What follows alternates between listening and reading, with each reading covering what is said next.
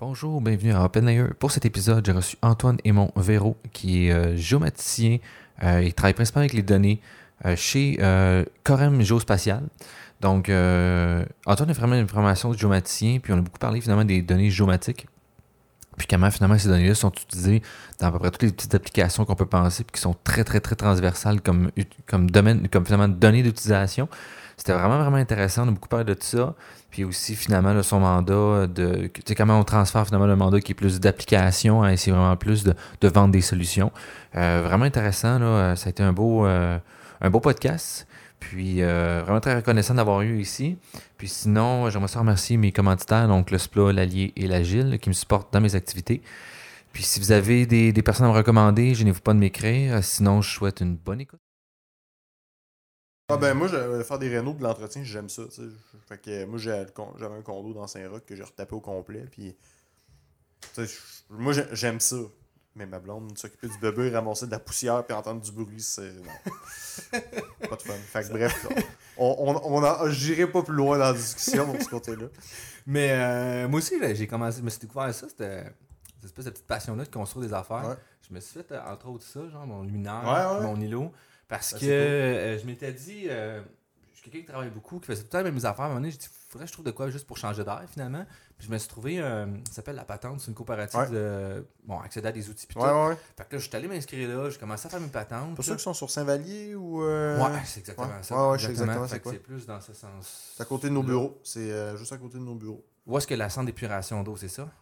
Non, ok. Ah non, non, ok, je me mêle. je me Ils sont à c'est Limoilou. C'est ça, c'est dans Limoilou. Saint-Vallier, c'est-tu dans Limoilou? C'est où? ça? Les Mo- euh, c'est dans Saint-Roch. Ok, bon, c'est juste l'autre bord, en fait, de la, de la rivière Sur le Saint-Charles. bord de la rivière, là. Exactement, ouais, je sais c'est exact- ça. Je sais exactement Ouais, c'est ouais, c'est quand même cool l'idée, là, tu sais, le concept, c'est qu'il y a plein d'outils finalement, des machines, tu vas faire tes patentes là-bas. Là. Euh, j'ai fait tous mes bureaux Ouais, aussi, ouais. mes affaires de même, parce que ben, à un moment donné, euh, tu essaies de, trouver d'autres passe-temps. mais tu sais, moi, après l'université, j'ai. coder. Ben, c'est ça, mais tu sais, après l'université, je suis comme arrivé, je suis sorti, j'ai fait. C'était quoi mes hobbies avant que je rentre ici, Puis là, j'en avais plus à part étudier euh, tout le temps. Fait que là, j'étais comme, bon, mais faut que je m'en retrouve d'autres. Fait que, ok, je vais faire du sport, je vais faire ci, je vais faire ça. Puis là, ben, je vais essayer d'autres choses. Ouais, fait que j'ai commencé à faire ça. Je Là. comprends. Non, euh, moi, moi, j'ai toujours essayé de garder le focus sur. Moi, j'aime bien, mettons, la pêche, plein air, euh, Renault, entre autres. Jamais voyagé, mais ça, c'en est un qui a pris le bord avec le bébé, là. Mais, mais non, ça, euh, ça j'essa- j'essaie toujours de rester focus. euh, Sur tes hobbies. sur genre, mes hobbies. Puis, tu sais, des fois, il faut travailler euh, des, des heures extra. Je- Tu sais, je t'amenais à voyager un peu pour la job. Fair enough. Mais, tu sais, généralement, moi, j'essaie de tout. Je me dis toujours que si t'es pas capable de rentrer une planification dans une semaine de, on va dire, 37 heures et demie à 45 heures, là, c'est que t'as mal géré tes priorités. Fait, Là, tu parles pour le pour, travail, que mettons? pour, pour le travail, j'essaie de toujours garder ça dans ce cadre-là. Puis, garder le focus sur mes, euh, mes hobbies qui sont toujours restés les mêmes, là, finalement. Puis comment tu fais, mettons, pour euh, justement rapper, tu trouver tes priorités? C'est quoi As-tu une technique que tu d'utiliser? Si, mettons, tu commences le lundi, tu vois c'est quoi ton, ta semaine, comment tu la vois Mhm. Ou si tu le fais deux semaines en avance? Ben, côté planif, euh, c'est sûr qu'il y a toujours des choses qui changent, il y a toujours des imprévus, on, on s'entend, c'est Définitivement, c'est ouais. vrai pour tout le monde. Euh, moi, mon, mon boss m'a toujours imagé ça euh, de façon intéressante. Il dit si tu as un bocal à remplir avec des roches puis du sable, ben, avec quoi tu vas commencer? Tu commences Ah ah. avec les grosses roches qui prennent le plus de place. tu sais. Fait que là, tu es sûr qu'ils sont à leur place. Puis après ça, ben, avec les, les plus petits morceaux puis le sable, ben, tu viens remplir les, les, les, les- interstices euh, entre les, les roches. Fait que c'est un petit peu comme ça que je procède. J'ai des, des grosses roches dans mon horaire qui bougent pas, des, des choses importantes qu'il faut que je fasse à tous les semaines. Fait que ça, je les place dans la semaine, puis après ça, ben, le Tu reste. bloques les affaires autour de Exact. ça. Ok, un peu comme du blocking time, finalement, dire, ben, garde, ça, le lundi, telle heure à telle heure, c'est ça que je fais. C'est ça, peu importe ce qui se passe. Exact, exact. Ok. Ce qui est une bonne idée de finalement stratégie. Là. Euh, puis mettons dans. dans c'est quoi, mettons, mettre un peu en contexte un peu les genres de tâches que tu fais, mettons, dans tes semaines là, euh, en termes Mhm. Ouais. de. Parce que c'est ça, tantôt, off-cam, on a parlé un peu, finalement, tu fais un petit peu moins maintenant, beaucoup de dev, mais tu es plus dans la vente. Fait que tu sais, que, mettons, à quoi ça ressemble Bon. ton. Ben, classiquement. je pense là? que le, con- le contexte est quand même important, là, puis euh, c'est définitivement pas un, un, un sales pitch que je viens faire. là. Euh, mais tu sais, chez- Corem, dans le fond, nous, on est axé revente et intégration de solutions. Fait que, des données, des logiciels, des API, bon, enrobé avec un, du service professionnel expert en géomatique. Donc, moi, en ce qui me concerne, je, suis vraiment dans l'équipe des ventes. J'ai un background technique. Euh, J'ai étudié en, géographie, en géomatique. je comprends ce qu'on vend. Euh, donc, pour répondre à ta question, mes tâches, C'est beaucoup d'interagir avec mes clients, m'assurer que tout est en, euh, tout est en ordre, euh, qu'on réponde bien euh, à, leurs besoins, mais aussi que les équipes internes et externes puissent se parler correctement, euh, concernent bien leurs besoins d'affaires avec notre portfolio de solutions qui est assez large. là. Donc, mes interactions, je te dirais, au day-to-day, c'est de la communication à, à 100 à 102%. OK. OK, tant que ça, OK. Ouais. Puis mettons, as-tu trouvé que l'université t'a bien préparé à faire ce genre de pont-là de communication? Ah, euh, définitivement pas. Là. Euh, le... faut se remettre aussi en contexte. Puis dans mon contexte à l'époque, comme je te disais, moi j'ai toujours beaucoup aimé tout ce qui s'appelait plein air, euh, nature et compagnie. Puis euh, je je pense pas me tromper en disant qu'il y a beaucoup de biologistes, de géographes, d'ingénieurs forestiers euh, qui sont allés étudier dans ces domaines-là parce que c'est ce qu'ils aimaient Mhm. aussi, puis c'est tout à fait correct. Ceci étant dit, la réalité d'un géographe ne va pas toujours être reliée à euh, un travail en environnement, euh, un travail de terrain, un travail d'aménagiste ou même d'urbaniste. Il y a beaucoup de géographes qui sont membres de l'ordre des urbanistes. Euh, donc, y, y a beaucoup de gens en géographie, puis je, je passe un peu par Chicoutimi pour aller à Rome, là, mais euh, le, il y a beaucoup de, de- de géographes qui ont pris une branche un petit peu plus comme la mienne, c'est-à-dire en géomatique. Tout ce qui s'appelle information géographique, le pendant géographique, si on veut, de l'informatique. Euh, puis ces gens-là. OK, fait que la géomatique, Ouais. juste pour faire un aparté, Ouais. c'est vraiment l'aspect utiliser les données géographiques pour les valoriser, mettons, dans un cadre informatique. Tout à fait. C'est la science, dans le fond, euh, qui valorise le, con- le contenu géographique en informatique. Ah, OK, OK, Ouais, exact. OK. Donc, c'est un bon point que tu amènes. Ouais, ben c'est ça pour la, la, Ouais. la- la- la distinction. Pour moi, c'était comme un peu Ouais. nébuleux. Mais je, je pensais que géomatique, c'était plus au niveau, mettons, euh, de la prise de données géographiques. Mettons, c'est comme ça que je voyais ça. Mettons, tu sais, ceux qui ont les espèces de. Ouais. Ben, en fait, l'arpentage, ça, ouais. ça fait définitivement partie des sciences géomatiques. OK.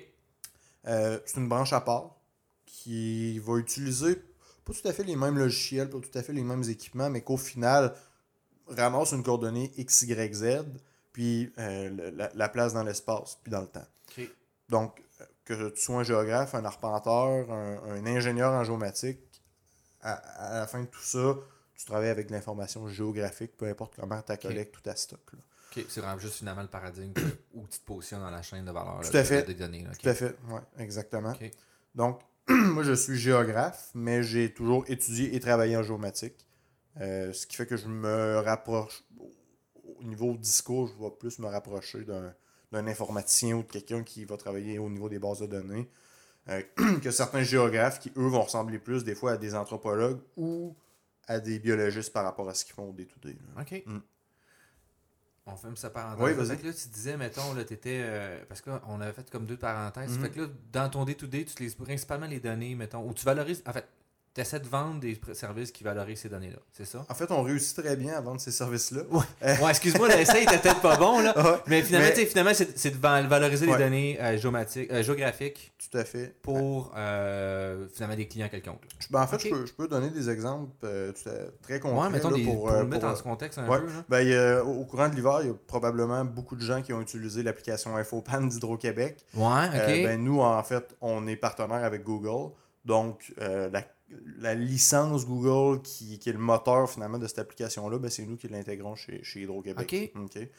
Euh, c'est une application qui est mécaniquement assez simple, là, on s'entend. Euh, par contre, des fois, dans des choses un petit peu plus complexes, puis qui peuvent être euh, moins perceptibles à, à l'œil nu pour le commun des mortels, mais qui est de la géomatique quand même. Je peux vous donner l'exemple de, de Bell, donc le, le fournisseur de télécommunications. C'était une entreprise, par, contre, euh, par exemple, qui va, euh, qui, va chez Bell pour avoir une soumission pour service de téléphonie, euh, service de, fibre ou d'Internet, il est très probable que la première chose qu'ils te demandent, c'est ton adresse. Pourquoi? Parce qu'avec cette adresse-là, ils sont capables de te localiser. Ce qu'on appelle en bon français du géocodage. Donc, passer d'une adresse à une coordonnée géographique, puis de là part un paquet d'analyses. Est-ce que la fibre est rendue dans ce building-là? Si oui, parfait, je peux te faire ce prix-là. Euh, sinon, combien ça coûte aller l'imp- l'implanter? Est-ce que je le charge au client parce que je suis pas tellement bon dans ce secteur-là? J'ai combien de clients sur ce segment de rue-là? Etc., etc. Donc, tout part d'une adresse qui est localisée. Donc, ça, c'est un exemple, en fait, de, géomatique très appliqué là, au domaine des affaires. Puis c'est- une des choses qu'on fait très bien chez, chez entre autres. Il y a d'autres champs d'expertise, mais ça, c'est un exemple, je dirais, grand public. Là. Mm. OK. Mm. Puis au niveau de. Tu mettons, présentement, on parle beaucoup des avancées justement du data Mhm. science. tout. C'est quoi, Mhm. mettons, qui, qui, qui est en train de s'en beaucoup pour la géomatique, Ouais. euh, de la valorisation des données de ça finalement? Oui, c'est une bonne question. En fait, on, on s'est rendu compte au fil du temps que. euh, je peux donner un exemple de, euh, d'immobilier, real estate, là, où des, des data scientists, un petit peu avec, avec ton profil, des gens qui connaissent très très bien la mécanique de traitement de données pour sortir des tendances, pour bon, prendre des, des actions basées sur de la donnée, se sont rendu compte qu'avec de l'information géographique, donc la localisation, par exemple, euh, de points d'intérêt, de restaurants, de commerces, entourant, là je reviens encore à l'adresse, mais entourant un building, euh, que ce soit un building commercial ou euh, résidentiel, sont capables de sortir des, des tendances qu'ils n'étaient pas capables de voir avant. Donc, j'ai combien de, de restaurants dans un, pas dans un rayon, mais vraiment à distance de marche basé sur le réseau routier, j'ai combien de, de restaurants pour desservir cette adresse-là? Donc ça, c'est une valeur qui n'est pas nécessairement foncière, c'est une, va- une valeur qui est commerciale. Puis ça, euh, ce genre d'analyse-là est très géographique, mais, mais aussi croisé avec le- euh, justement des, euh, des- des- des modèles d'apprentissage profond et, et- et compagnie. Là. Euh, je suis pas assez calé en machine learning pour te donner tous les, les détails de la, de la mécanique de tout ça, mais c'est le genre d'application qui ressort beaucoup là, ces temps-ci. Qui fait finalement un peu comme être capable d'avoir un meilleur mapping. Compter une meilleure histoire finalement pour une personne qui part d'un point A pour dire qu'est-ce qu'il y a autour de moi puis que je peux aller chercher. Oui, tout à fait. Ben, au niveau cartographique, ça, ça se fait assez bien. Maintenant, euh, il y a des, euh, des idées de, bon, euh, croiser ça avec un, un forecast démographique global d'un- d'un certain secteur, euh, ajouter aussi la valeur foncière et euh, euh, marchande, si on veut, de, de produits ou d'adresses comparables. Mhm. Donc, tu sais, sky's the limit, là, mais ça, ça, c'est un exemple, en fait, qu'on voit souvent. Prévision de trafic aussi. Ouais, Euh, ouais, ouais. Donc ça, euh, il y a beaucoup de gros joueurs là, sur le marché. Tout le monde pense à Google, mais il y en a d'autres Il y en a vraiment d'autres que ça. Là. qui, euh, qui utilisent ce, ce type de, de mécanique-là euh, pour euh, Avec bâtir le des- positionnement, finalement, Tout c'est à fait. ça. Là. Exact. Justement, dernièrement, j'ai vu, il y a du monde qui a commencé à faire du. Tu sais, comme il y, a, beaucoup les fake news et tout ça, Mhm. à faire du fake traffic. C'est un Ouais. part avec Ouais. son petit carrosse, Mhm. avec plein de téléphones Ouais. cellulaires, il fait juste marcher sur une, sur une rue, non-stop, jusqu'à temps qu'il crée finalement une congestion, tous les gens sont redirigés ailleurs, mais physiquement, il n'y a personne qui est là. hein. Je suis tout à fait content que tu, tu poses cette question-là. Je t'explique. Euh, Google, pour bien des gens, c'est la plateforme géographique, Mhm. puis tu sais, au niveau du trafic, des points d'intérêt et, com- et compagnie. Puis Google, soyons clairs, c'est- très bon.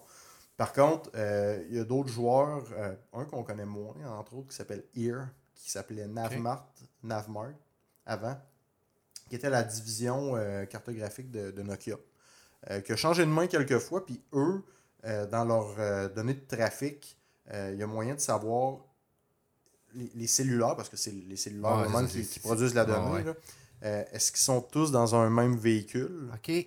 de par la proximité ou est-ce qu'il y en a un qui est connecté à un Bluetooth, par exemple? Donc, ils sont capables de- d'enlever ce bruit-là puis ces faux positifs-là que, que tu- dont tu parles, là, qui est passé dans les nouvelles récemment.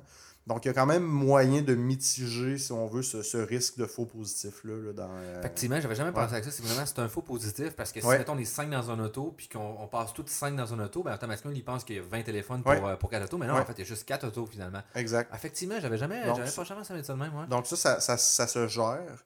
Euh, puis, bon, encore une fois, Google fait, fait du bon boulot, mais il y en a d'autres là, qui, qui sont capables de- de- d'ajouter ce filtre-là supplémentaire là, par rapport à. Bon, pour éviter les faux positifs et avoir une ça, vision, une vision vraie, là, finalement. Ouais, Une représentation réelle de, Ouais, la- de exact. ce qui se passe finalement. Là. Ok. Puis tu sais, t'en as parlé un peu finalement, tu as beaucoup fait de programmation euh, au niveau de- c'était au niveau de beaucoup du parcours euh, de ton parcours universitaire que tu as appris à programmer ou c'était à l'extérieur ou? Ben, moi, j'ai jamais été un grand développeur, là, un grand codeur. Euh, je t'explique pourquoi. C'est pas, pas par manque d'intérêt. C'est que dans le domaine euh, de la géomatique, euh, il y a plusieurs outils euh, que, bon, que certains appellent des ETL, Extract Transform Load. Euh. Dans le passé, c'était surtout des, des- des genres d'applications qui étaient euh, euh, à même des bases de données. Donc, les Oracle de ce monde, les Mhm. Microsoft SQL Server offraient puis offrent toujours là, des, des ETL. Mais il y a des, organisations, je dirais, intelligentes et visionnaires qui ont vraiment créé des- des ETL, des outils pour l'analyste. Donc, euh, pour créer des jobs euh, répétitifs, pour euh, aussi être capable de, modélisa- de modéliser des workflows, des, des data flows visuellement. Donc, enlever l'aspect euh, codage, pas à 100%, mais dans une certaine mesure.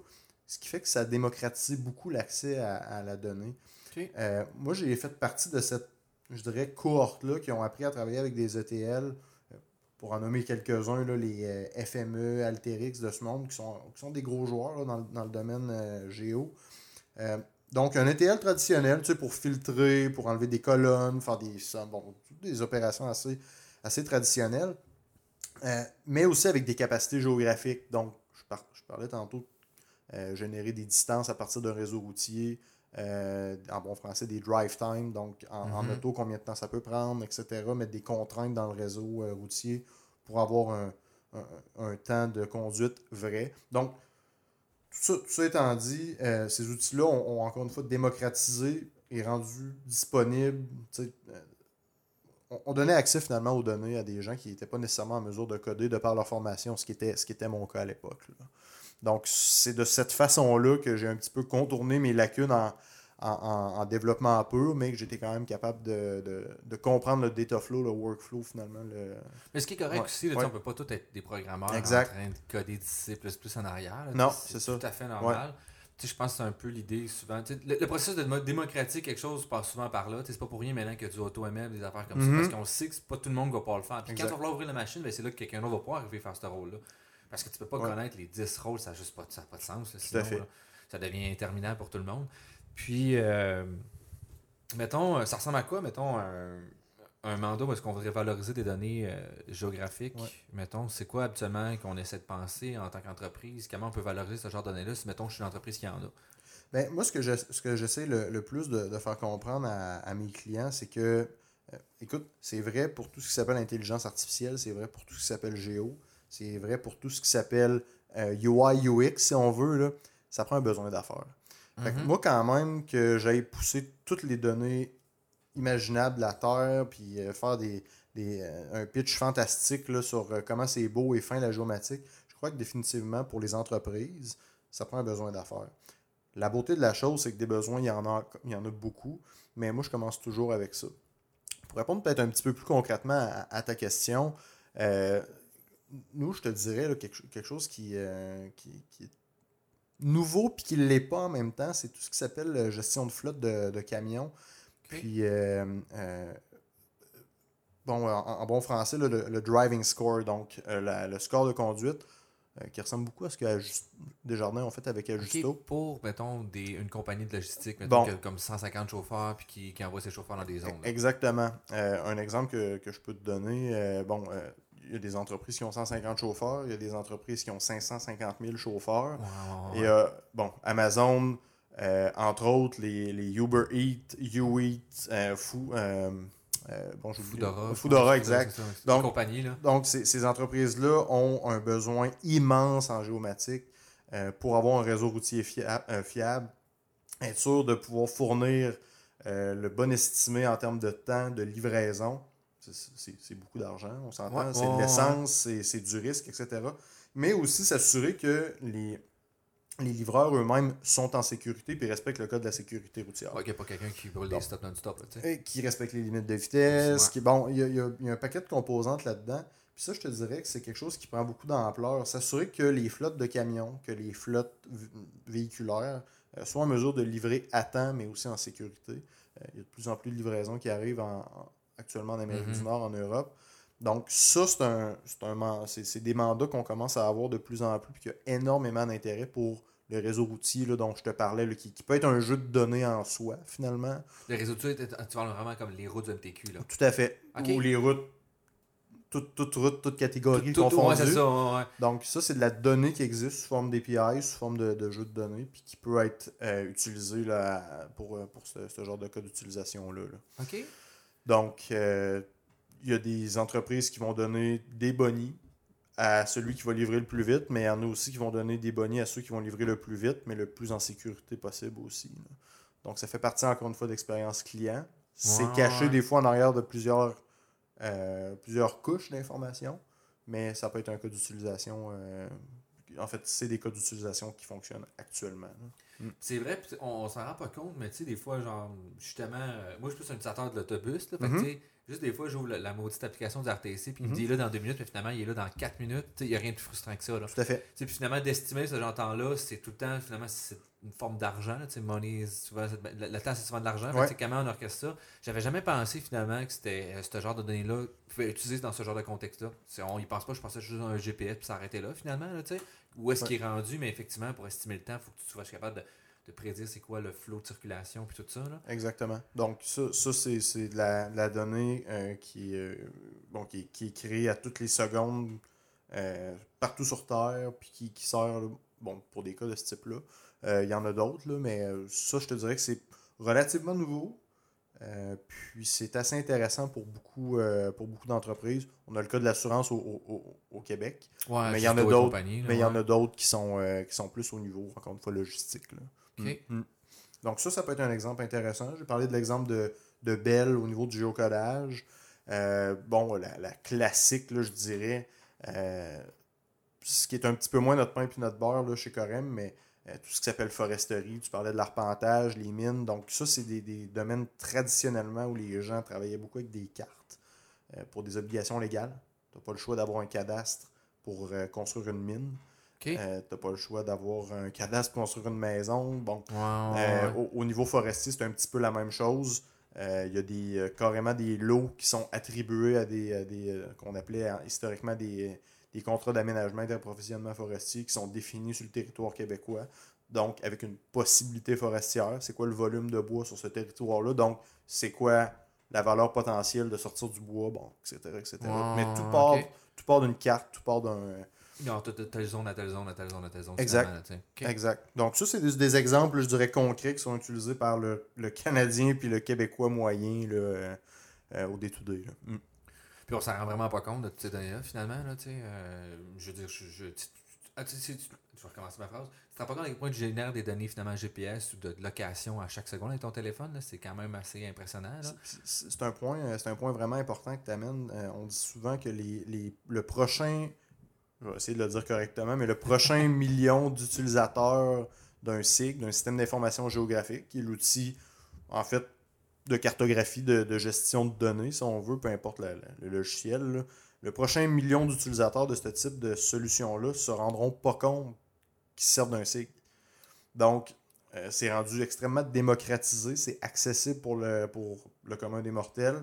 Pour trouver l'adresse aujourd'hui, euh, bon, je, je me- suis servi d'un SIG, moi je le savais, mais il y a des gens qui s'en Ouais. servent à tous les jours sans, sans, sans le savoir, puis qui pensent, encore une fois, que ça prend juste un GPS, puis tout arrive par magie, mais Ouais, mais behind the scenes, là, il y a, il y a- il y a beaucoup, de, beaucoup de travail à, à faire, là, et en continu. là. Y a-tu une standardisation de, de l'infor- des informations, des données finalement ou c'est- fait que c'est standard international? Bon, il y, a- il y a des standards euh, de partage de données. Par contre, il y a, il y a des formats, euh, bon, écoute, de, de fichiers.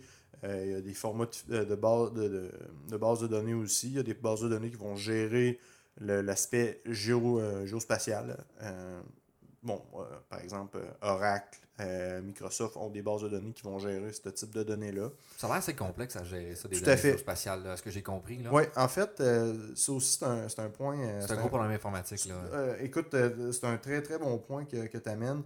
depuis, le big data, par exemple, là, que ça fait quand même quelques années qu'on en parle, puis bon, il y a des entreprises qui se sont plantées à en faire, d'autres qui le font très bien. Mais le big data dans le domaine géomatique, il y a très très très peu d'entreprises qui le font parce que gérer de la donnée euh, géomatique, c'est C'est complexe. vraiment complexe. Là. Euh, moi, dans le big data, les entreprises euh, que, que je connais qui en font de la géomatique, c'est des, c'est des gros noms comme Visa puis Bell. Donc, sous la barre de ça, ça devient difficile à opérer parce que ça prend des machines extraordinaires, des gens très compétents. Ça prend... de place aussi. Là. Bon, exact. Puis, puis ça prend encore une fois un cas d'utilisation business, sinon Ouais, euh, ça ne vaut pas la peine. Donc, euh, c'est de la donnée qui est très difficile à gérer. Un, un cas très, très, très clair là, de, de comment, comment difficile ça peut être de, de gérer de la donnée de, de ce type-là. Euh, un des gros joueurs euh, qui était en arrière de Google Maps, j'oublie son nom, là, mais a fait le, le saut chez Uber. Uber. Il y a quelques années, là, écoute, je vais dire 3-4 ans, Puis il était en charge de recréer carrément un environnement virtuel pour Uber pour pouvoir se débarrasser de Google, qui était la plus grosse dépense de, de Uber à l'époque.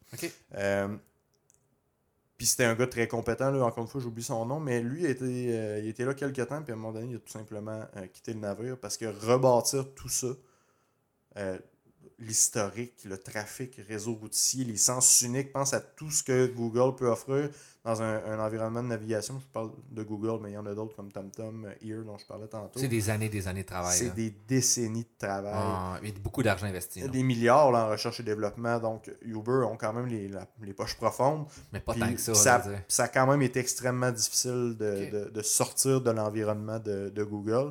Puis la preuve, c'est que moi, quand je commande un Uber avec mon téléphone, c'est encore Google qui, est- qui est là comme fond de carte. Fait que- ce qui n'est pas de mauvaise chose en soi, là, mais Uh-huh. c'est pour dire à quel point ça peut être difficile de recréer un environnement euh, euh, technologique, géomatique de grande ampleur. C'est vraiment beaucoup de travail, puis c'est de la donnée qui, qui est singulière. là. Ouais, puis c'est euh, aussi juste. C'est parce que surtout, mettons, on repasse à, la, à comment t'encodes des noms dans un ordinateur. Tu sais, je veux dire, déjà là, c'est en base 2, non en base 10. Fait que tu peux, si tu perds juste un bit à quelque part, là, ben, tu viens peut-être de te retrouver 10 km plus haut à cause de ça. À cause du, justement de l'étude dont je dis, Ouais. là, ça peut facilement. Fait que tu oh, t'es rendu l'autre bord. Puis il y a des exemples de ça, maintenant, surtout des villes où est-ce que. Je me rappelle un moment j'avais un problème, puis c'était avec des données géomatiques, justement, puis je, je rentrais l'adresse, c'était clairement le Québec, mais quand je rentrais le titre dont je dis, je me ramassais en Alberta.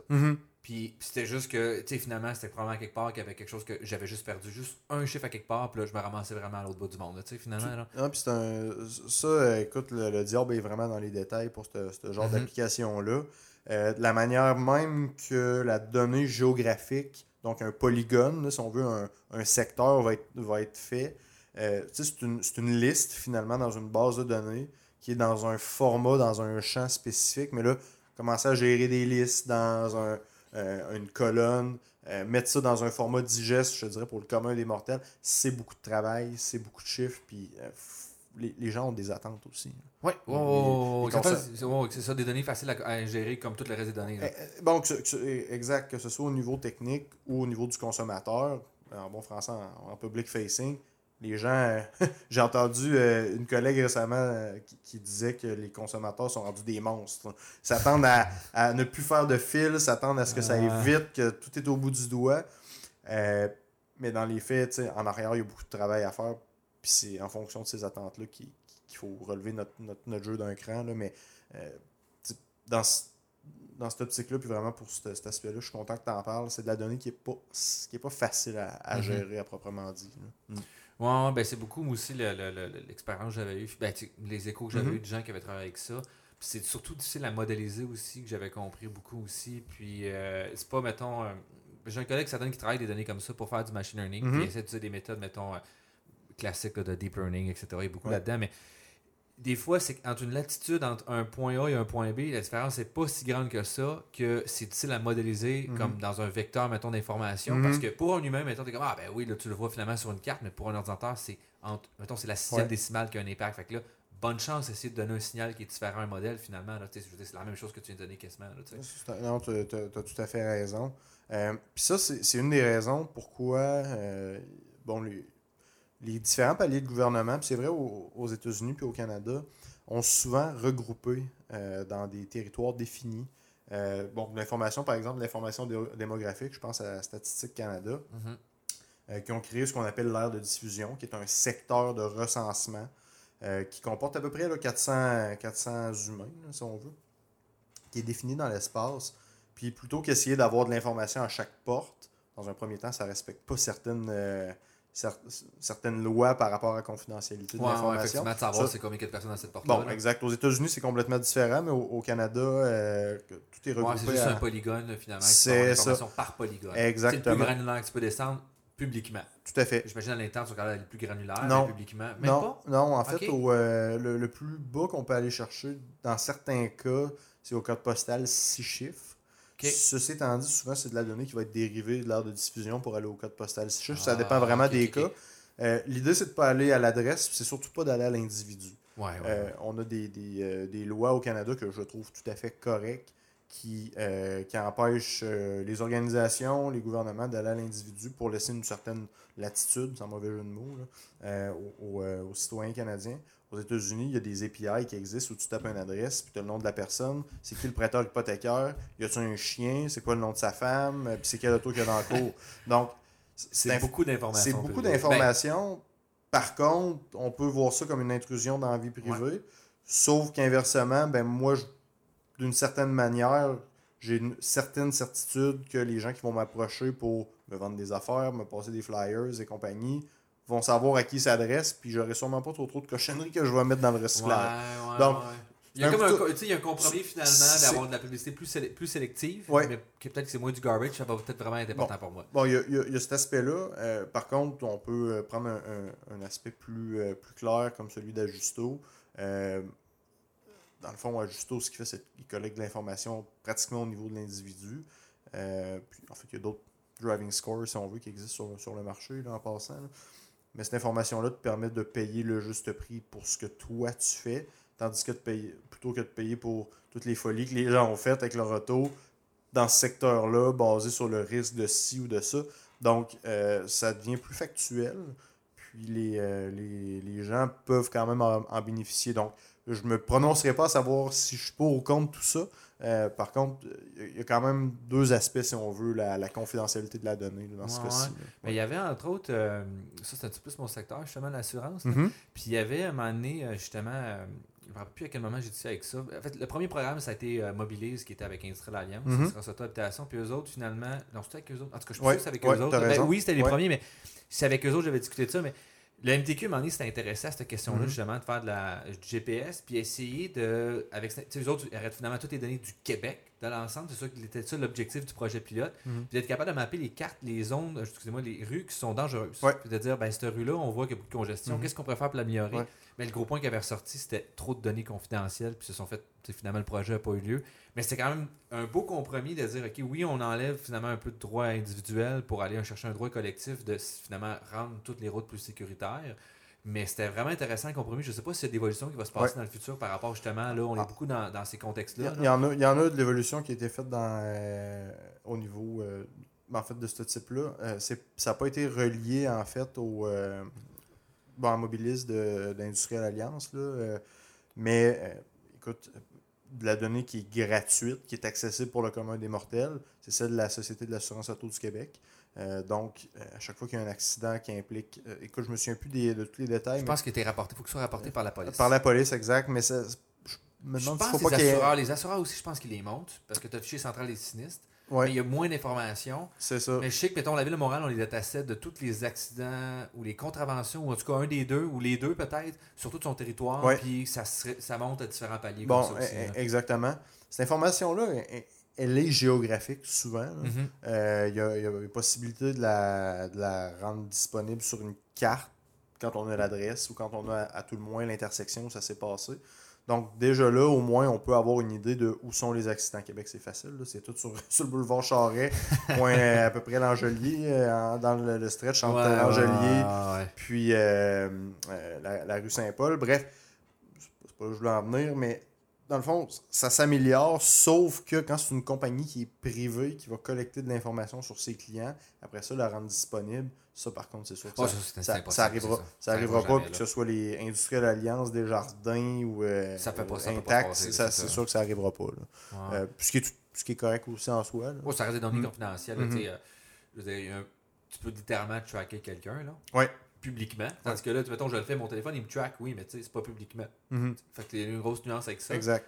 Mais, euh, c'est juste quand même effectivement intéressant. Je, me rappelle, c'est vrai, je pense à ça, ça me fait penser justement. C'est vrai que tu soulèves le point, parce que je me rappelle, j'avais eu un moment donné, je pense que c'est dans la dernière année ou il y a deux, deux dernières années, justement quelqu'un qui était mort à Montréal à une intersection, puis tout le mm-hmm. monde disait c'est la rue la plus dangereuse, puis mm -hmm. pas de taper ses doigts. Ou non, aussi, puis il y avait aussi pas longtemps après à Québec, sur justement sur. Euh, une madame femme enceinte qui avait passé à une intersection.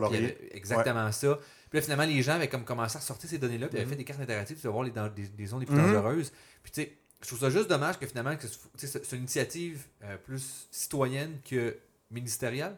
Je trouve ça dommage qu'il n'y ait pas ce pont-là qui se fasse, que finalement, c'est pas l'MTQ qui arrive et dit ben voici nos routes dangereuses, voici qu'est-ce qu'on va améliorer dans notre plan de développement. Ce, que, ce que tu dis est, tout à fait vrai, sauf que tu oublies un aspect qui est très important, c'est que le MTQ a juridiction sur les routes à numéro, donc celle qui va, qui va gérer. Ah, et non Dans- les villes, c'est vrai, les villes, les autres. Dans le cas du, Boulevard Laurier, euh, c'est les villes. Dans le cas du boulevard Laurier, je pense pas me tromper en disant que c'est une route à numéro, par contre. Euh, je me souviens pas laquelle. Euh, mais euh, y a, par exemple, le, le- bon, le boulevard Sainte-Anne, c'est la 138. Donc, il y, a- il y a quand même. Mais il y a plusieurs nuances quand c'est dans le territoire d'une ville, qui gère quoi et comment. Pas dans le secret des dieux, je ne l'ai pas par cœur. Par contre, ça, c'est très, très géographique comme analyse. là. Mais c'était- ce que tu dis est tout à fait vrai. Euh, maintenant, à quel point cette donnée-là, il faut, faut que ça tombe dans, dans des bonnes mains. Ouais, exactement, c'est ça. donc, euh, il y a beaucoup, beaucoup de travail qui est fait. Moi, c'est- moins mon, mon pain puis mon bar, mais il y a beaucoup de travail qui est fait euh, pour justement qui produit la donnée, qui la consomme, mais aussi à- qu'est-ce qui se passe entre les deux. Là? Mhm. les manipulations, la désinformation, bon, euh, ça se passe des médias, mais ça se passe beaucoup au niveau de la donnée aussi. Là. Euh, donc, ça, ça, c'est un travail qui est quand même pas négligeable, là, je pense, euh, pour rendre l'information accessible à, à des gens, surtout au grand public, qui ont des, des opinions, qui vont prendre des décisions, mais aussi à nos décideurs. là. Donc, c'est- assez complexe, là, puis beaucoup, je pense, de, de- il y a un gros volet légal euh, relié à tout ça, puis il y a beaucoup d'avocats qui se spécialisent dans, dans le droit de la donnée, puis comment l'utiliser, comment la, Mhm. la diffuser. Moi, c'est moins mon pain puis mon beurre, mais je sais qu'il y a beaucoup de travail qui est fait là, euh, avant qu'un jeu de données soit rendu disponible et, euh, pour, pour le commun des mortels. Mm. Ouais, ouais. Ben, justement, bon, même, euh, je sais pas, juste avoir ton avis là-dessus. euh, tu sais, mettons, au niveau des données géomatiques, y en a-tu beaucoup que tu connais qui sont publics? Puis c'est quoi ton point de vue, mettons, par rapport à ça, tout ce qui est l'open source, finalement, des données? Euh, en fait, il y a beaucoup de jeux de données qui sont euh, très bons, des, données, des jeux de données open source qui sont très très bons. Euh, moi, l'exemple que je donne souvent, c'est celui de Statistique Canada. Statistique Canada, on a la chance d'avoir une institution qui est robuste, Ah, Qui est fait sérieuse, qui job, fait là. du très très très bon boulot, tu sais, from coast to coast. Ceci étant dit, on a fait des projets avec la, la donnée de, de- de Statistique Canada qui est encore une fois très pertinente, très bonne. Le seul défaut de cette donnée-là, c'est euh, de la rendre, encore une fois, on en parlait un petit peu plus tôt euh, avant, avant de brancher le micro, euh, de mettre ça en production. Ouais, Donc, ouais. commencer à recroiser toutes les clés, s'assurer qu'on a un jeu de données propre, opérationnel et compagnie. Parfait. La réalité, c'est qu'il y a des entreprises privées qui prennent cette, jeu- cette donnée-là, qui la repackage, qui s'assurent qu'il est euh, facilement accessible, digeste, puis qu'il y a même des, des estimées projections, c'est un genre de valeur ajoutée si on veut, euh, qui sont à même la donnée. Donc, il y, a, il y a vraiment deux pendants. Il y a la, la donnée brute qui, est- qui est très bonne, puis c'est là-dedans, je crois, je crois que la valeur se trouve. Maintenant, au niveau de l'accessibilité puis de la mise en production, c'est un, enjeu majeur là, en- en- en te- dans le monde des données, si on veut, là, de mettre ça en production. Donc, euh, il y a vraiment, c'est un couteau à double tranchant. Puis de l'autre côté, ben, il y a beaucoup de jeux de données open source qui sont euh, très ordinaires. Euh, je je pense pas me tromper en disant qu'il y a beaucoup de gens qui utilisent la donnée de OpenStreetMap qui est, qui est loin d'être mauvaise, soyons clairs, mais des fois pour des applications plus business, euh, bon, le, de, de par la- la- le modèle de création, on peut pas arriver au même résultat qu'un jeu de données propriétaire. Effectivement. Par contre, euh, on serait fou de s'en passer. là. Je veux dire, c'est Ouais, c'est c'est- ça. c'est gratuit, ça fait le boulot, puis je pense que ça contribue quand même globalement à faire évoluer la science, là, la science géomatique. Donc, euh, moi, moi, je crois que l'open source a sa place. Maintenant, je reviens à ça, ça prend, vra- ça prend vraiment un cas d'utilisation clair, net et précis euh, pour être sûr de- d'avoir le bon jeu de données au bon moment, puis pour la bonne application. là. Mm. Ouais, effectivement, je suis vraiment d'accord avec ça. Euh, T'en as parlé un peu, mettons, euh, comment tu vois ça, mettons, la mise en production justement de, de, de, de solutions à une problématique géomatique? Ouais. Mettons, on a parlé comme il y a beaucoup de données, les données sont-ils à traiter, c'est quoi toute la, la pipeline, c'est quoi les enjeux, mettons, habituellement que vous devez réfléchir pour ce genre de contexte-là? C'est un- ben, c'est un- c'est une bonne question. Euh, je te dirais que ça va, ça va beaucoup s'apparenter à ce qu'on peut voir euh, sur le marché au niveau de données en, en- en général, que ce soit la mise en, en production d'un d'un modèle de machine learning, que ce soit la mise en production d'un système BI un peu plus traditionnel. Euh, on a des sources de données, il faut les stocker, faut les, les cleaner, il faut les croiser avec, bon, qu'est-ce qui est pertinent, qu'est-ce qui ne l'est pas. Il faut s'assurer aussi que ce qui est mis dans les mains des utilisateurs finaux, euh, ce soit euh, la donnée juste, que ce soit pas trop chargé, mais qui a assez d'informations. Donc, dans toutes les étapes que, que je viens de présenter, il y a toujours un juste équilibre, si on veut. Là. Euh, donc, ça va. on- je pense pas me tromper en disant que ça peut ressembler beaucoup à une mise en production d'un genre de système BI. qui dit données géographiques, dit quand même données. là. Mhm. Donc, mécaniquement, puis on- d'un point de vue architecture, ça peut quand même ressembler à ce qu'on va voir beaucoup au niveau euh, euh, BI. là. Maintenant, il y a des validations supplémentaires, il y a des composantes supplémentaires à tenir en compte. Euh, la géomatique euh, bon, traite, par exemple, de la, de la donnée 3D, euh, de la donnée de type raster, donc de l'image, si on veut. Ok, genre, Ah. mettons euh, Google Street Map. Ben, ça, ça, c'est un exemple, mais l'imagerie satellitaire, par Ah, exemple. ok, dans, ok, dans ce sens-là, excuse-moi. Dans, ce sens-là, donc, euh, va traiter, oui, des pointing polygones, mais va aussi traiter des, euh, des, des pixels. Puis dans le cas du 3D, des voxels, donc des, des, des cellules, pas des cellules, les pixels 3D, mais aussi carrément des, des polyèdres, donc des, des, euh, euh, des cubes, finalement, des, des, des vrais objets 3D. Il y a beaucoup, euh, il y a beaucoup d'étapes à garder en tête, puis les logiciels vont varier énormément là, euh, d'un cas d'utilisation à l'autre. Donc, je peux te donner un exemple, peut-être d'une firme d'ingénierie qui va modéliser, par exemple, l'hôpital de l'Enfant Jésus ici, donc qui est du BIM, Building Information Modeling. Cette information-là va passer par tu sais, pas mal toutes les étapes dont je t'ai parlé, sauf que ça prend des logiciels très, très, très spécialisés pour traiter, traiter cette information-là, la partager à l'interne pour que le plombier puisse parler avec- l'architecte pour être sûr que le tuyau ne sorte pas au milieu, au milieu de la fenêtre. ouais, Donc, ouais. ça, ça, c'est, c'est de la géomatique, mais il y a moins de traitement de données massives, par exemple. Il y a moins de traitement de, de bases de données à proprement dit. C'est plus des, des composantes 3D qui ont à interagir entre elles. là. Savoir Donc- si le positionnement a du sens que justement, comme tu dis, la porte va pas ouvrir dans un mur. C'est ça, exact. Mécaniquement, ça va quand même revenir à ce que je t'ai dit. Donc, tu sais, collecter l'info, la stocker, la nettoyer, puis maintenant la partager. Sauf que les cas d'utilisation sont très, très variables, passant du big data pour euh, faire euh, du trafic à tu sais, modéliser un hôpital ou un building là, dans, dans le, un logiciel spécialisé BIM. là. Ouais, ouais, j'avais jamais pensé que finalement, j'étais effectivement, c'est de la géomatique aussi, un building, puis qu'il faut que tu mettes des. Tu sais, moi, dans ma tête, le plan d'un building, c'est tout est designé on the spot, puis c'est correct, tu sais tout de suite où les poteaux vont arriver, mais Mhm. effectivement, ça, je, je parlais justement à quelqu'un que. Ben, tu sais, euh, t'as pas le choix, là, parce que des fois, c'est des plans qui arrivent d'une place, de l'autre, de ci, de ça, de Ouais. ça, puis le mettre ça en relation, parce que c'est souvent une autre entreprise qui gère, finalement, c'est plein Ouais. d'autres sous-traitants. Là, tu te mets ça en relation, puis t'es comme, bon, ben là, quel, combien qu'on a de conflits? Oh, on en a 6000, puis il faut les gérer manuellement. Bon, Non, ben, let's go. Ça, ça, c'est une, une grosse révolution dans le domaine de, de l'ingénierie et de la construction. Euh, puis c'est quelque chose qui est en place depuis un bon bout de temps en Europe. Là, en fait, euh, de mémoire, il n'y a pas un building en haut de 3 ou 4 étages. Plutôt en bas de 3 ou 4 étages.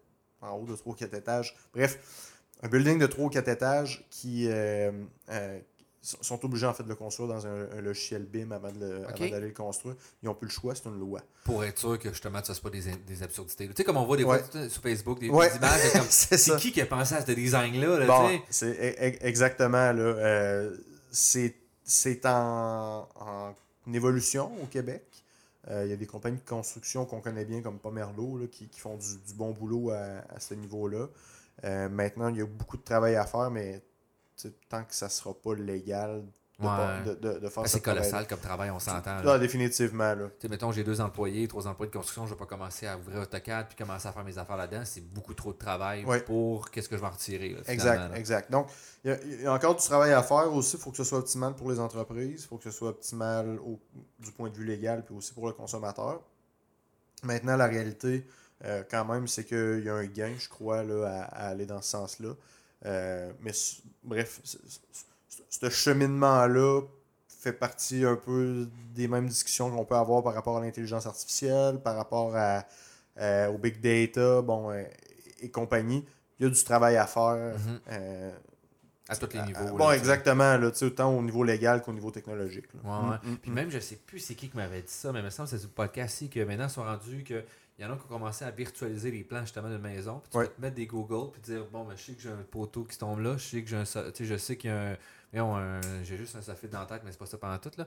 Un montant qui passe juste là, fait que je peux directement me clouer dedans. Tu sais, je veux dire, tout ça amène ça que finalement, j'ai un plan de ma maison, mais je peux savoir tout ce qui se passe derrière mes murs, puis je peux avoir une représentation dimensionnelle de mon espace, tu sais. Plus complète. Là. Non, définitivement, puis ça, ça, devient, ça rend accessible le propre environnement, si on veut, mhm. euh, du consommateur, sa propre maison. Maintenant, je, je reviens vraiment à ta question initiale qu'on fasse ça pour de la réalité augmentée, qu'on fasse ça pour du BIM, qu'on fasse ça pour du, big data, machine learning, le processus est quand même le même.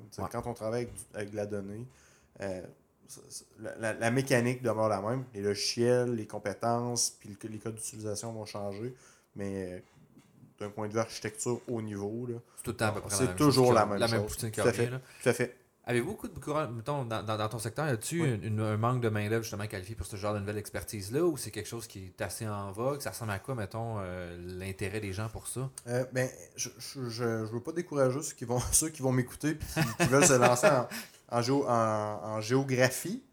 Mais en géographie, à l'époque, moi, j'ai sorti, il y avait 40% de taux de placement, ce qui est pourri. Euh, par contre, en géomatique, il y a moins de finissants puis le taux de placement est beaucoup plus élevé. Euh, maintenant, dans le domaine de la géomatique, c'est quand même un, je dirais en Amérique du Nord, donc Canada, États-Unis principalement, c'est quand même un domaine là, euh, qui, a, beaucoup de croissance. Euh, c'est un, marché d'à peu près 35 milliards globalement, annuellement, avec un taux de croissance de quelques pourcents, pas 15, pas 20, mais mettons. plus que, mettons, plus que 2%. Oui, c'est ça, 5 à 15 C'est une croissance qui est présente sur le marché. Les marchés émergents, euh, dont l'Asie, eux, ont une croissance beaucoup plus forte. Euh, mais si on se ramène, euh, par exemple, à Québec, au Québec, il y a quand même de la demande parce que de plus en plus d'entreprises vont aller chercher ces compétences-là. en fait, c'est pas, pas un secret des dieux, mais par exemple, nous, on travaille avec des, des géomaticiens chez, chez Rona, chez, chez Home Depot. Ah ouais? on travaille avec des géomaticiens, bon, on en parlait, là, chez, chez Bell, chez TELUS. Euh, bon, un des gros, gros, gros catalyseurs de géomaticiens euh, au, Québec, c'est Hydro-Québec. Ouais. Euh, bon, ça, ça c'est clair, net et précis. mais je serais surpris, Rona, mettons, c'est pour savoir les, les, analyses de marché, carrément. Ah, être ben capable de savoir est-ce que. Positionner les clients sur un territoire. Bon, exactement. Dans une équipe multidisciplinaire, mettons, avec du data science puis tout, fait qu'ils font partie des équipes oui. multidisciplinaires. OK, OK. Oui, exactement. beaucoup de gens ont aussi travaillé dans des équipes de marketing pour un, petit peu même, un petit peu les mêmes, euh, les mêmes composantes. Euh, peut-être que les gens ne le savent pas, mais la SAQ euh, emploie des gens qui ont un background en géomatique. Il y, y, en a peu, mais quand même. Puis, un exemple très concret de la SAQ, peut-être tu as remarqué que à peu près toutes les SAQ du Québec se sont faites rénover dans les dernières années. ben, c'est pas un hasard, c'était pour améliorer réduire un petit peu les effectifs, donc les coûts, réduire le pied carré, qui est une grosse dépense pour la SAQ, mais s'assurer quand même de garder les bouteilles les plus, intéressantes par secteur, basées sur le profil démographique puis les habitudes de consommation des gens. Euh, donc, il y, a des géomaticiens à la SAQ qui font du, super bon boulot. OK, ça reste quand même beaucoup un travail de science de données, oui. mais pas wordé dans ce sens-là, finalement. avec la composante géo, mais c'est vraiment un, travail de data science. Juste très spécialisé avec un type de données. Exactement. Exactement. Euh, donc, il y a un besoin. Euh, moi, je crois profondément en, ce besoin-là, dans les cas d'utilisation et, compagnie. Euh, il y a des entreprises qui ont, qui, ont, définitivement prouvé qu'il y a une valeur dans cette donnée-là pense encore une fois à Uber, Airbnb, mhm. euh, Google, Amazon. Clairement. Donc, ces entreprises-là, euh, leur fondation est géomatique. Puis, euh, je ne vois pas comment le besoin en géomaticien pourrait, pourrait diminuer. Est-ce qu'il y a une crise dans, le domaine pour trouver des gens? C'est pas facile de trouver des gens. je parle actuellement dans, chez Corem où, on où je travaille, c'est c'est pas facile de trouver des gens qualifiés qui sont qui sont en mesure de, bien mettre en, place puis d'utiliser des, outils de ce type-là. Euh, je ne sais pas s'il y a une crise, mais définitivement, c'est pas facile de trouver des gens. Hmm. OK. Puis mettons quelqu'un qui dirait ben moi je serais intéressé à faire ce genre de parcours-là. C'est quoi le skill set qui devrait être acheté en dehors de l'université que à travers l'université je devrais aller chercher pour être un meilleur géomaticien puis mieux compter mes histoires justement avec les données? bon, euh, c'est une super bonne question. Je suis content que tu la poses. Euh, définitivement être bilingue. Je pense que au Québec, on, a des gens intelligents, formés, compétents. Mais il y a quand même une barrière de la langue, soyons clairs, surtout à Québec pour exporter notre savoir. Oh, définitivement, ouais. Pour, euh, Surtout la ville de Québec. Moi, oh, oui, Mettons, moi, je viens plus de Montréal. Montréal, c'est très bilingue. Ici, euh, il y a des gens autour de moi qui ne parlaient pas anglais. Puis j'ai la misère à comprendre que mhm. tu ne fais pas parler anglais. Oui. Euh, ça, c'est un. surtout à Québec. On va dire à, à l'est de l'est de Trois-Rivières. on va dire ça comme Moi aussi, j'ai vu la rivière. Trois-Rivières, dans ville, tout ce qui est à l'est. Non, non, écoute, la, la, la, démarcation est, est, la bonne, je pense. Euh, être bilingue, je crois que c'est un avantage incroyable. Je me souviens, j'avais des, euh, des, collègues à l'université qui prenaient des cours de mandarin. Puis je sais pas si ça leur servi une fois dans leur vie. Si c'est le cas, tant mieux. Là. Mais je pense qu'être vraiment, vraiment compétent en anglais, pas juste être capable d'écouter euh, The Price is Right, je sais pas si ça existe encore. mais en, anglais, puis trouver deux, trois jokes bonnes. non, sérieusement, je crois que ça, c'est vraiment un must. J'imagine qu'il y a beaucoup de contenu qui doit être aussi en anglais. Ben, au même niveau que la, que la data science, les, les, les gros. Euh, bon, les gros joueurs en techno, euh, en, en, géomatique, tu parlais d'Autodesk, c'en est un. C'est toutes des entreprises américaines. Puis ces entreprises-là rayonnent à travers la planète. Puis oui, ils ont des logiciels dans différentes langues, mais maintenant, si tu veux commencer à toi-même rayonner là, en, Amérique du Nord, en Europe, peu importe, la, langue des affaires, c'est l'anglais. Mhm. Donc, ça, ah je crois que c'est un must. Euh, quelque chose que j'aurais peut-être aimé avoir aussi, tu en parlais tantôt, euh, comment. Euh, si, on avait à refaire, qu'est-ce qu'on ferait. Ça. on a parlé de qu'est-ce qu'on ferait là, avant. Avoir un, background un petit peu plus business, je m'explique. moi, je, la comptabilité, ça ne m'intéresse pas du tout. Par contre, de savoir comment une entreprise fonctionne profondément, je pense que c'est bénéfique pour tout le monde. Genre, mettons, c'est quoi les états financiers? Comment lire ça? Là? Ben, pas nécessairement juste les états financiers, mais mécaniquement, comment une entreprise doit euh, aller sur le marché. Euh, côté marketing, euh, bon, tout le monde a quelque chose à vendre, nous, soyons clairs, un produit, un service. Donc, avoir une meilleure compréhension de tout ça, je pense que ça m'aurait aidé dans, le passé. J'avais déjà participé justement à un, genre de journée carrière à l'Université Laval en géographie.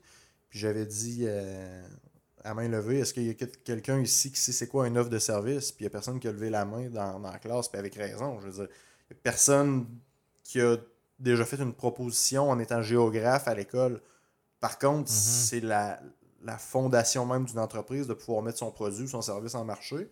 Donc, euh, ça, c'est genre. Puis même que, tu sois un donneur d'ouvrage ou un, fournisseur, cette relation-là de mise en marché puis d'acquisition est quand même importante ça, je crois que les gens devraient être plus conscientisés par rapport à ça. Effectivement. Hmm. Des fois, je pense que des fois, l'université devrait faire un petit peu son travail de dire. En tout cas, moi, personnellement, j'ai travaillé beaucoup avec un professeur, on a beaucoup wordé des TP dans le sens de là, justement, c'est un devis, un devis que vous devez nous remettre. C'est un offre que vous devez nous remettre. C'est quelque chose Voici ce que je te demande de me faire. Pas juste un rapport, j'ai fait ça. non, non, parle-moi comme si j'étais un client.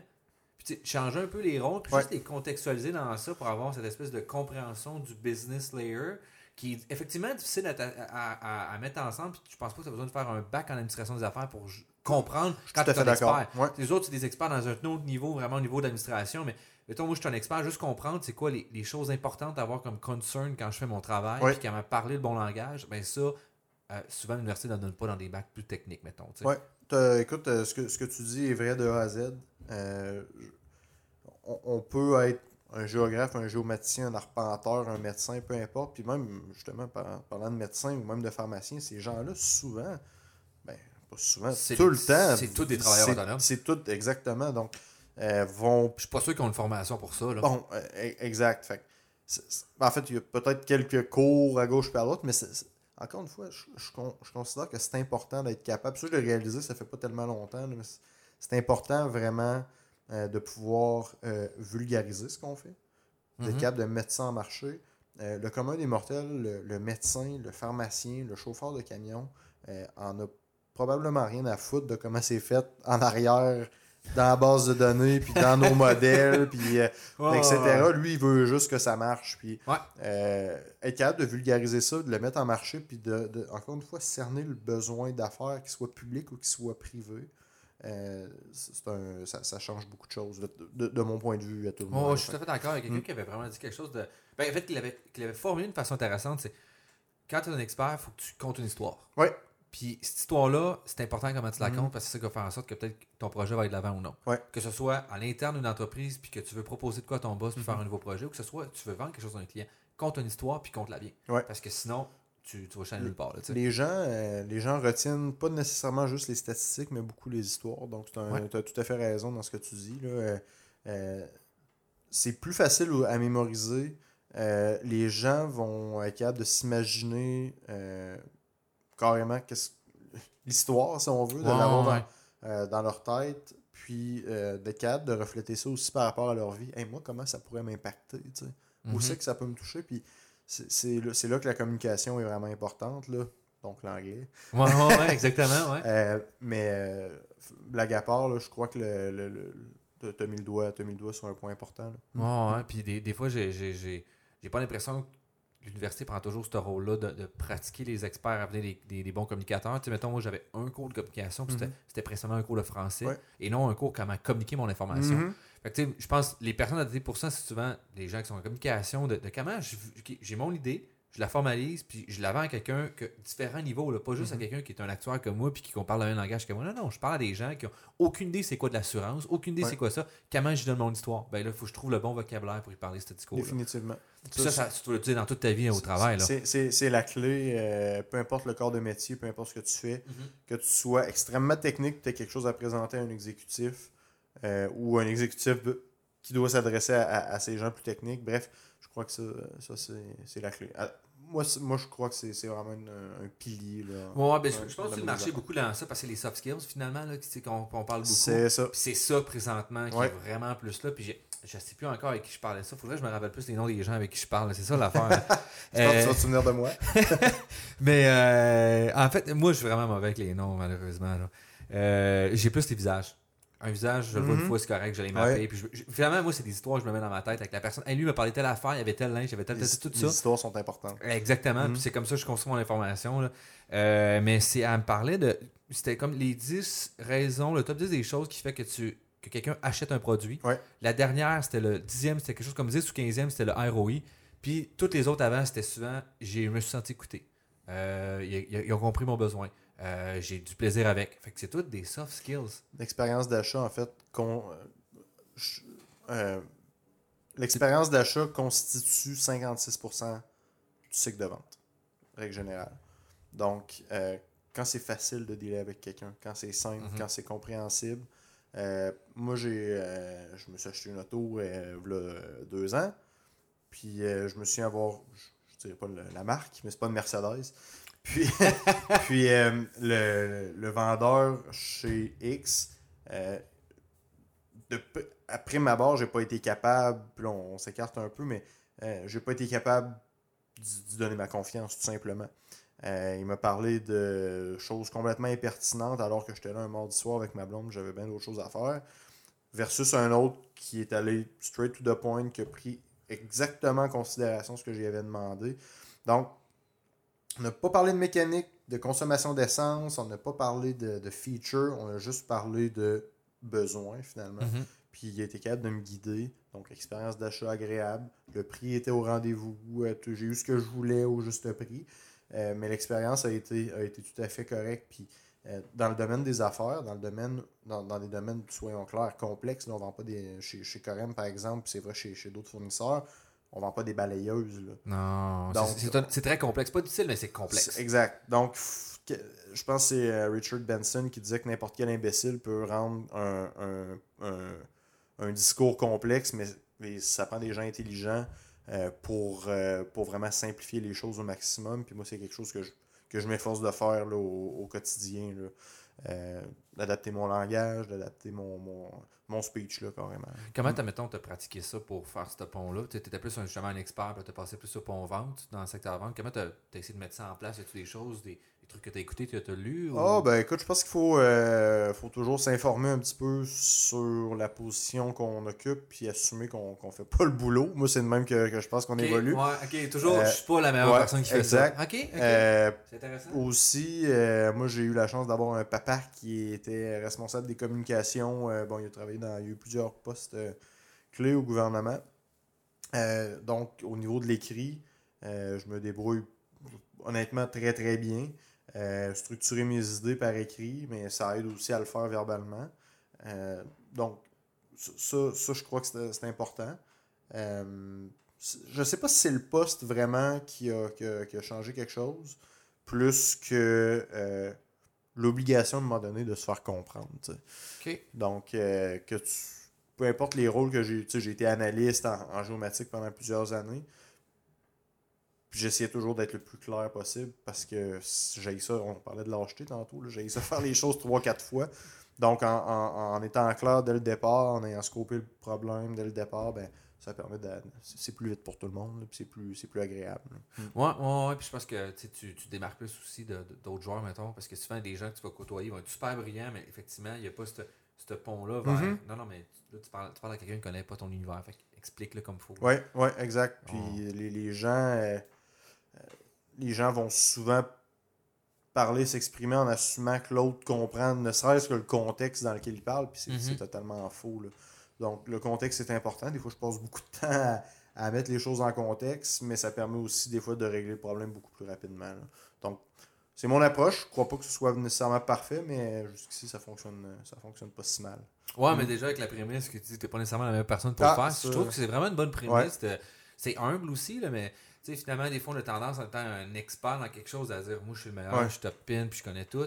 Et des fois, de juste ramener, de se rappeler comme Ouais, mais tu sais, ok, est-ce que je suis vraiment le meilleur? Moi, dans ma vie, j'ai toujours remarqué qu'il y a toujours quelqu'un meilleur que moi. Mhm. Puis c'est ça qui me, re- qui me remet toujours en question sur mes choix. Puis que, que finalement, je fais comme, ok, ben là, il faut que j'apprenne ça. Parce que, tu sais, ah, regarde ça comment il est cool. Ah, check ça, qu'est-ce qu'il fait. Ok, c'est la présentation, comment il est cool. Ok, je peux améliorer ça, améliorer ça. Puis l'autre fois, tu terres, puis finalement, tu finis par essayer de te rapprocher Ouais. de cette personne-là. Là. Non, c'est l'approche à avoir.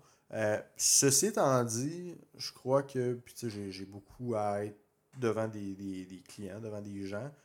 Puis des fois, tu te dis, tu sais, la ligne est un petit peu mince en étant un expert qui va vraiment, tu sais, comme consultant, là, soyons clairs, euh, qui, qui va aider les gens, qui va leur dire quoi faire. Il y a, il y a beaucoup de nos clients qui nous disent qu'est-ce qu'on devrait faire.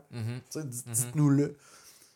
Donc, la ligne est mince des fois entre qu'est-ce que je vais leur dire de faire versus euh, est-ce que c'est un petit peu trop hautain comme approche ou Ouais, je sais pas si- je sais pas si, tu me suis. Donc, euh, cette, appro- cette approche-là est, est touchée un peu.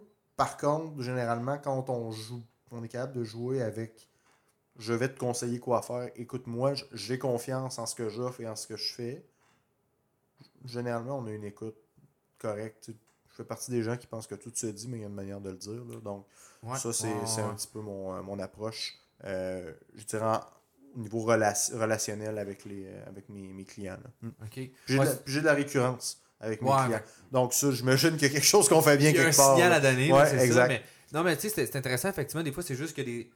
Pour tout peut se dire, c'est juste des fois, il faut que tu travailles plus fort pour trouver le bon message. Ouais. Puis c'est cet effort-là, des fois, qui est plus, on a dit, on aime ça être paresseux. C'est là que des fois, tu sais, ok, Ouais. je suis paresseux, mais pas l'âge, c'est une différence d'être paresseux Ouais. puis l'âge. Fait que comment je peux rapidement atteindre cette zone-là sans faire trop d'efforts, Mhm. mais pas non plus de, juste me laisser aller, là? C'est toute ça- cette espèce Bon, d'optimisation-là. Je pense qu'on a l'obligation aussi dans, dans le métier qu'on qu'on pratique euh, de rendre ça accessible aux gens qui ne sont pas nécessairement des experts.